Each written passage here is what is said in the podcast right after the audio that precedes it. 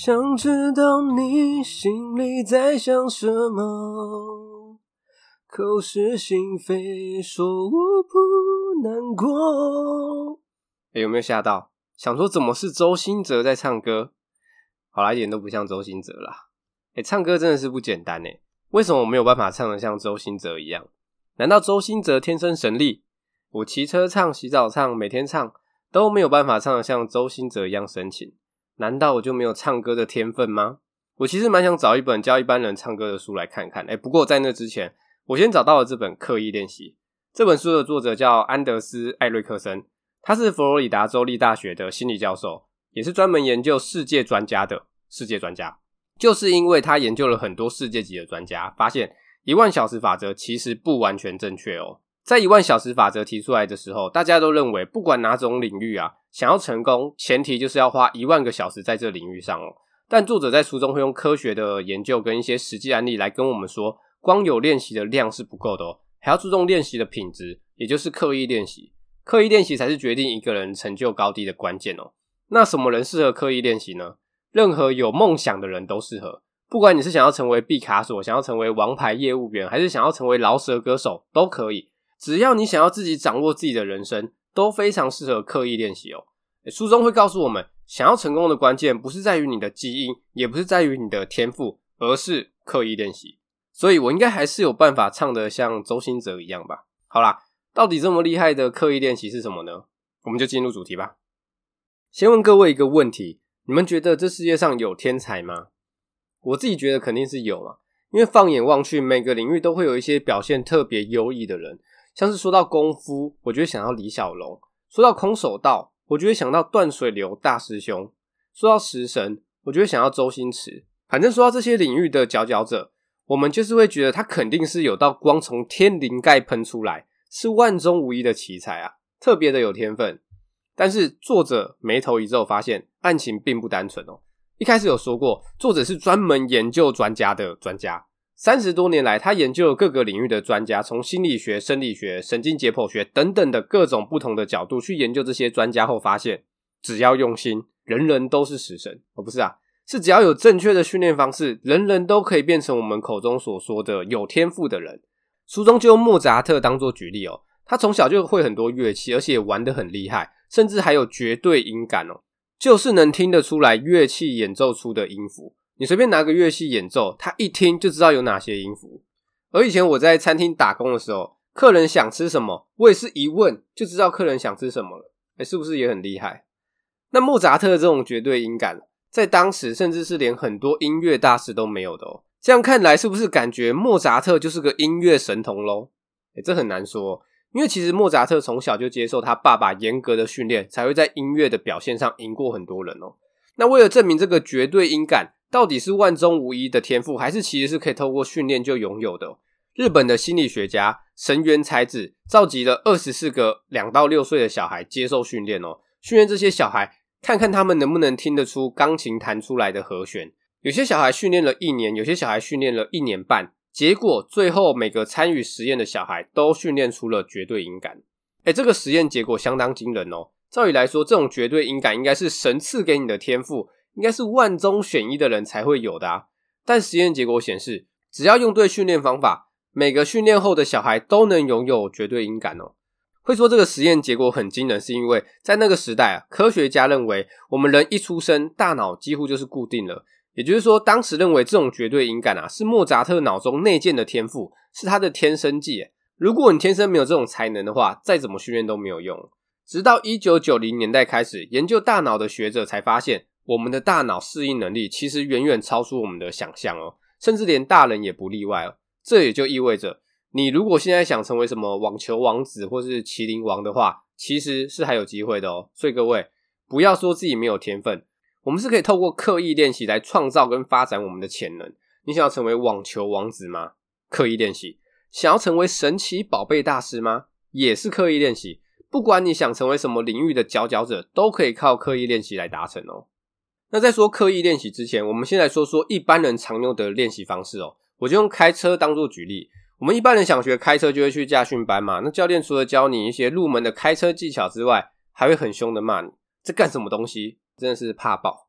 好，那学完考完驾照后就开始上路了，通常都是越开越上手嘛。从一开始只敢开比较大条的路，到后面可以开一些小巷子，甚至是山路。在这过程中呢，有些人可能会为了想要让自己的开车技术或是停车技术更好一点，就会去网络上看一些教学影片嘛，来让自己的技术更好。而渐渐的开个三年五年的，你就觉得自己技术 OK 了，基本上是没什么问题难得倒你嘛。这就是所谓的一般的练习哦。当你觉得你的开车技术 OK 了，就不会再精进自己了。你会觉得反正就是多开嘛，技术就会随着时间拉长，慢慢变得更好。一般人会认为有二十年开车经验的老司机。开车技术肯定是比开三五年的年轻人要来得好嘛，或是二十年经验的老医生，肯定也比只有五年经验的医生要来得厉害嘛。这听起来很正常吧，没什么问题啊。但其实是有问题的哦。有研究显示啊，当一个人如果对他的表现已经很满意的话，那就算再多花几年的时间练习做一样的事，也不会进步哦。甚至有研究显示啊，工作二三十年的医生，在某些客观的表现上，还不如刚毕业两三年的菜鸟。会这样是因为他们每天都在做重复一样的事情，完全没有在花额外的时间学习精进自己，而且有些旧观念可能已经不适合放到现在了。但是我们大多数人应该都会觉得，哎，不管你想学什么或是想做什么，就是每天持续的做嘛，多做多练习，时间一长就会变强。想学吉他吗？就是一直弹。想要挑战马拉松，就是一直练跑嘛。有些人会觉得，只要我努力肯吃苦就能成功，戏棚待久了就是我的。但就是因为这种想法。导致我们埋没了我们的才能哦。怎么说呢？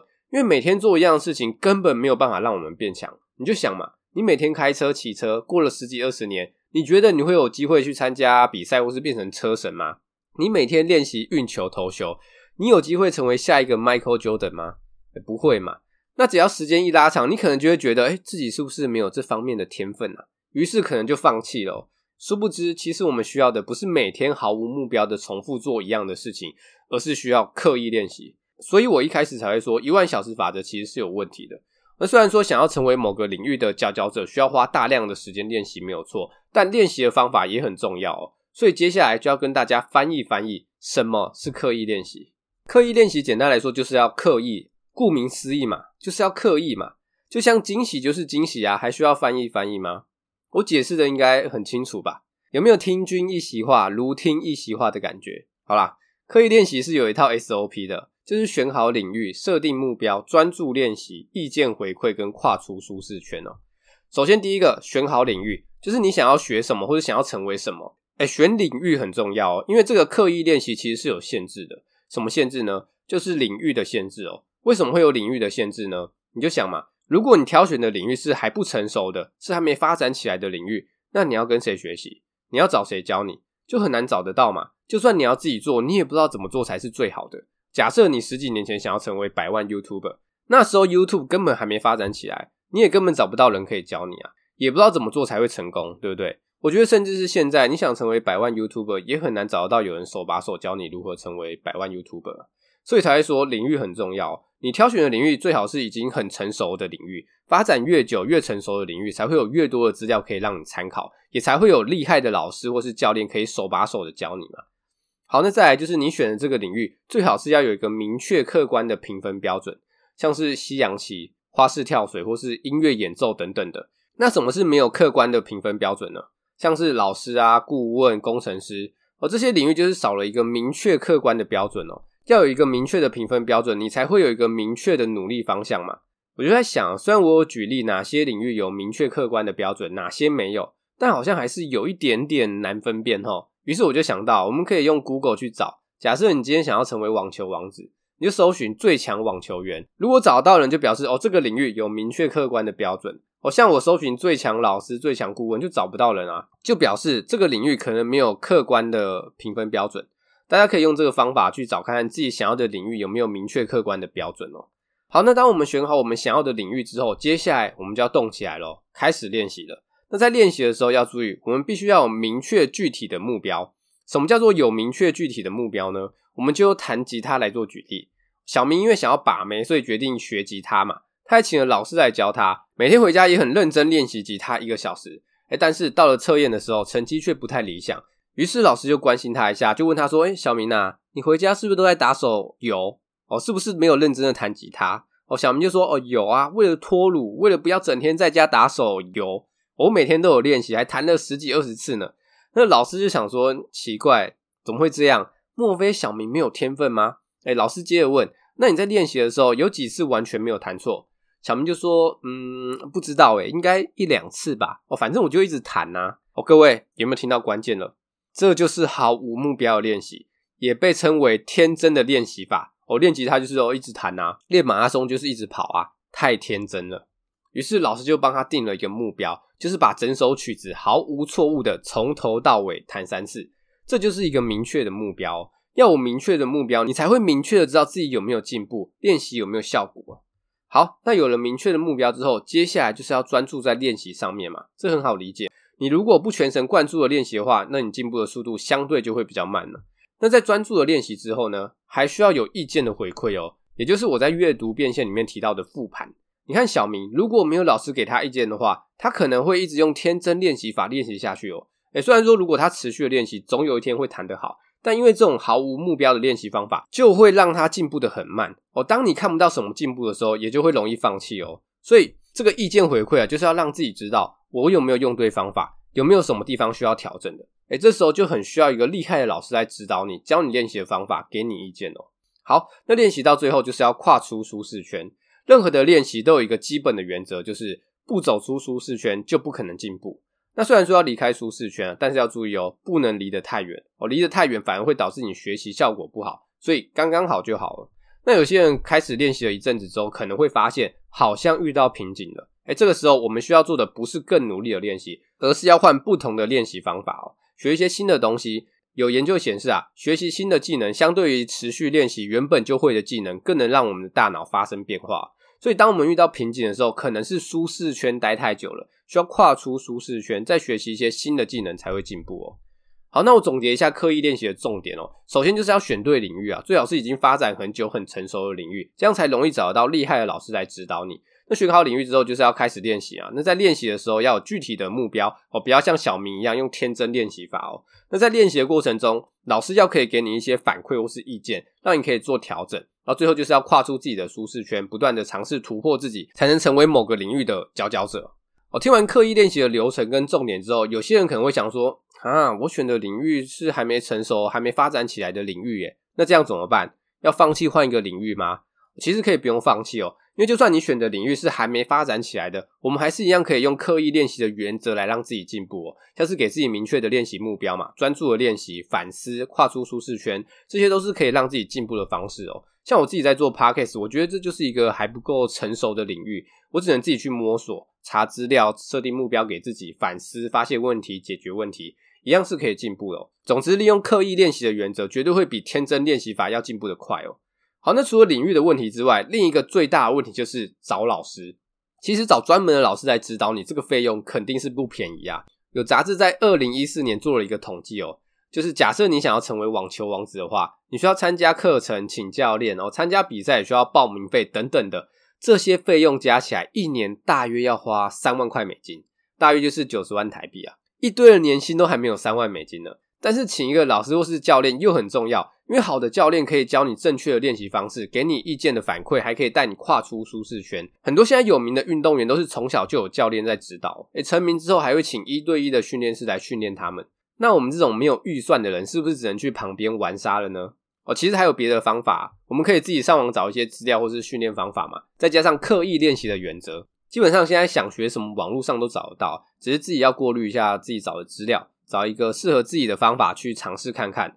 我举个例子哦，假设你想要学投资，你可能会发现有很多投资老师在分享投资的方法或是开课程。这时候该怎么选择呢？也很简单，先找最有名的就对了，像是巴菲特、查理蒙格、彼得林区、本杰明等等的，这些都是投资界的大神，可以去看看他们分享了哪些观念，或是花几百块买他们书来读。网络上很多奇奇怪怪的老师啊，丢个对账单出来给你看，他赚很多，你看到就湿了眼眶。太感动了！原来跟着老师就能赚钱，啊什么老师带你飞之类的，各位千万不要被骗啊！很多都是诈骗集团啊。那如果你们不想花钱买书的话，没关系，听山姆叔叔。我第三集的致富心态跟第六集的灰阶思考这两本投资的书都算是蛮有名的，给各位参考一下。我再跟各位讲一下，我节目讲的内容都是书上的东西，我只是稍微修饰一下，让各位听起来比较不会那么文绉绉的感觉。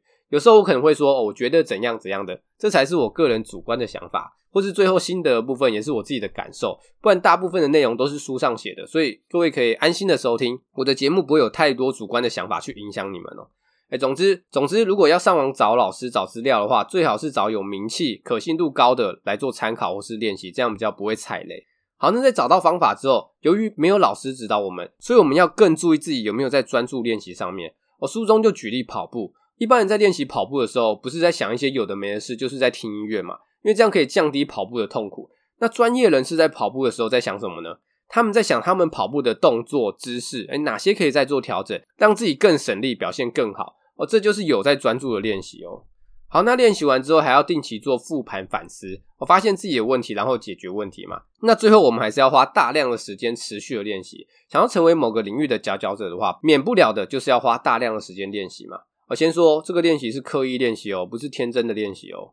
好，那既然要花大量的时间练习，很多人就会碰到一个问题，就是做没多久就想要放弃。像是有些人可能会想说，诶，新的一年我要去健身房练出六块肌、马甲线，于是就办了会员。而结果前半年健身房人都很多，后半年就没什么人。或是我自己买了一把乌克丽丽，弹没几个月就不弹了。我那时候还看了很多乌克丽丽，还去 YouTube 听别人弹，哦，听一看这个声音我喜不喜欢。也去了好几家乐器行试弹，我想说我要买好一点的，这样我才会弹得久。结果，唉，不说了。好啦，那有什么方法可以让我们可以持续不断的练习呢？有，要让我们可以持续下去的话，我们就要针对两点做切入，分别是持续的理由跟停止的理由。我们只要增加持续的理由，减少停止的理由，我们就能持续不断的练习。这样各位学会了吗？怎么又有听君一席话，如听一席话的感觉？好啦，重点还是在于要怎样增加持续的理由，降低停止的理由嘛。那我就把增加持续的理由跟降低停止的理由整理在一起，跟大家分享哦。首先，我们要安排固定的练习时间，先安排好，才不会被其他的事情打断你练习哦。在练习的时候要设定目标，设定目标你才会明确的看到自己成长。当你看到你有在成长进步，才会更有动力持续下去嘛。或是我们也可以加入一些社团，跟同样兴趣或是目的的人一起互动、一起练习，互相鼓励，这样也能增加我们持续下去的动力哦。那在练习的时候，还要找出会干扰你练习的因素，像是手机。如果你运动的时候容易被手机讯息影响的话，那就不要带手机去运动嘛。还有就是控制练习时间哦，一般人没有办法全神贯注的练习超过一个小时哦，所以一开始最好把练习的时间控制在一个小时以内，这样效果会比较好哦。好，那再来就是要保持身体健康嘛，要有均衡的饮食跟充足的睡眠。你如果身体不好的话，要怎么持续训练呢？对不对？好，那最后就是要理解刻意练习，因为当你理解了刻意练习，你就会知道我们以为的天才，其实都是透过刻意练习训练出来的，跟天分或是基因什么的没有关系。只要用对方法，我们也可以成为别人口中所说的天才哦。不多说了，我要成为说书界的周兴哲了。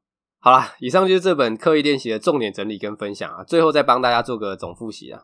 一开始这本书就先破解了天才的迷思，告诉大家我们口中所说的天才，其实都是经过长时间的刻意练习才有今天的成就喔。以前会认为在某个领域很成功的人，肯定是特别有天分啊，那些没有天分的人只能去旁边玩沙。但随着时代的进步啊，脑科学家发现，我们大脑的学习跟适应能力其实是很惊人的喔。以前会觉得绝对音感是天生的，没有办法靠后天学习。但后来的实验结果显示，绝对音感是可以透过训练来获得的哦。诶，这个实验告诉我们，千万不要说自己没有天分，所有人都可以透过刻意练习来让自己有所成就。那在说刻意练习之前，我们先来说说大多数人的练习方式哦。多数人应该都会觉得，不管想学什么或是做什么，就是每天持续的做，多做多练习，时间一长就会变强。想学吉他就是一直弹，想要挑战马拉松就是一直跑。多数人会觉得，只要我努力、肯吃苦，就能成功。戏棚待久了就是我的。这种练习方式被称为天真练习法。用这种练习方法，我们进步速度就会很慢，甚至会因为没什么进步，没多久就放弃了。诶，想说自己是不是没有天分？但其实这跟天分没有关系哦，而是跟练习的方式有关哦。所以接下来要跟各位分享什么是刻意练习哦。刻意练习是有一套 SOP 的哦，就是选好领域、设定目标、专注练习、意见回馈跟跨出舒适圈。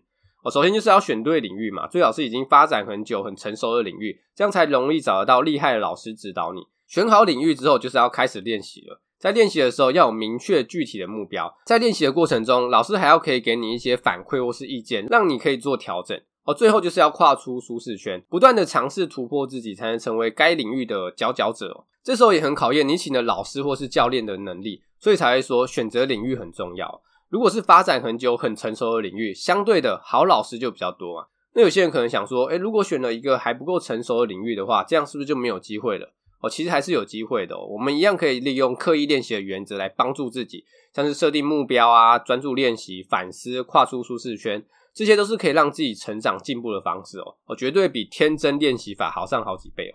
好，那除了领域的问题之外，另一个最大的问题就是找老师。其实找专门的老师来指导，这个费用肯定是不便宜啊。那如果没有预算的人怎么办呢？我们可以自己上网找一些资料或是训练方法，再加上刻意练习的原则。基本上现在想学什么，网络上都找得到嘛，只是自己要过滤一下自己找的资料，找一个适合自己的方式去尝试看看。那在找老师或是找资料的时候，最好是要找有名的、可信度高的哦，这样才比较不会容易踩雷。那由于没有老师在指导我们，所以我们就要更注意自己有没有专注在练习上面。练习完之后，还要定期的做复盘、反思，发现自己的问题，然后解决问题。自己当自己的老师，好好安排自己的训练时间，减少任何会影响你训练的人事物，保持身体的健康，这样我们才能持续不断的练习下去哦。那虽然这本书叫刻意练习，但我觉得这本书最重要的反而是帮助我们打破迷思哦。诶，怎么说呢？大家可以想一下，自己有没有学了什么，或是做了什么，然后可能做一下就说哦，不行了，我没有这方面的天分，应该多少都有吧。特别是学生时期。我们接触的东西很多，像是各种运动啊，或是要读的各种科目。有些人篮球打得不好，就说对篮球没有天分；有些人数学不好，就说没有数学的天分；有些人甚至不演了哦，直接说我没有运动的天分，或是我没有读书的天分。那这本书就用科学的方法告诉我们，不是我们没有天分，而是我们用错了方法哦。那还有一个迷思就是，努力就会进步，就会成功。相信大家应该都有听过一句话，就是努力不一定会成功。为什么努力不一定会成功呢？一样就是要看你有没有用对方法。如果你用的是天真练习法的话，你要怎么进步？你要怎么成功？对不对？为什么我会说打破迷思很重要？因为打破迷思才能改变我们的心态。我们要先相信我们大脑的学习跟适应能力很强，相信只要用对方法，我们也可以成为某个领域的佼佼者。先改变自己的心态，再去学刻意练习的方法，这样才有用哦。这就有点像我上一集九十九趴的人输在不会表达里面说的，诶，心态很重要哦。你如果不敢开口说话的话，学再多说话技巧都没有用。诶，刻意练习也是哦，要先改变心态，相信自己可以。哦，以前可能会觉得什么相信自己啊，这种话就是心灵鸡汤啊，或是什么干话之类的。诶，但这本书用科学的方法告诉你，真的要相信自己，先相信自己，再用刻意练习的方法，让自己成为你想要成为的人，像是海贼王、火影，还是神奇宝贝大师都可以。我希望各位都可以靠着刻意练习变成某个领域的大师哦。有什么问题或建议都可以留言跟我说，或私讯我的 IG。觉得不错的话，五星支持、鼓励、分享一波。有没有人想成为鼓励大师的？可以来我这边练习哦。那这集就分享到这边，拜。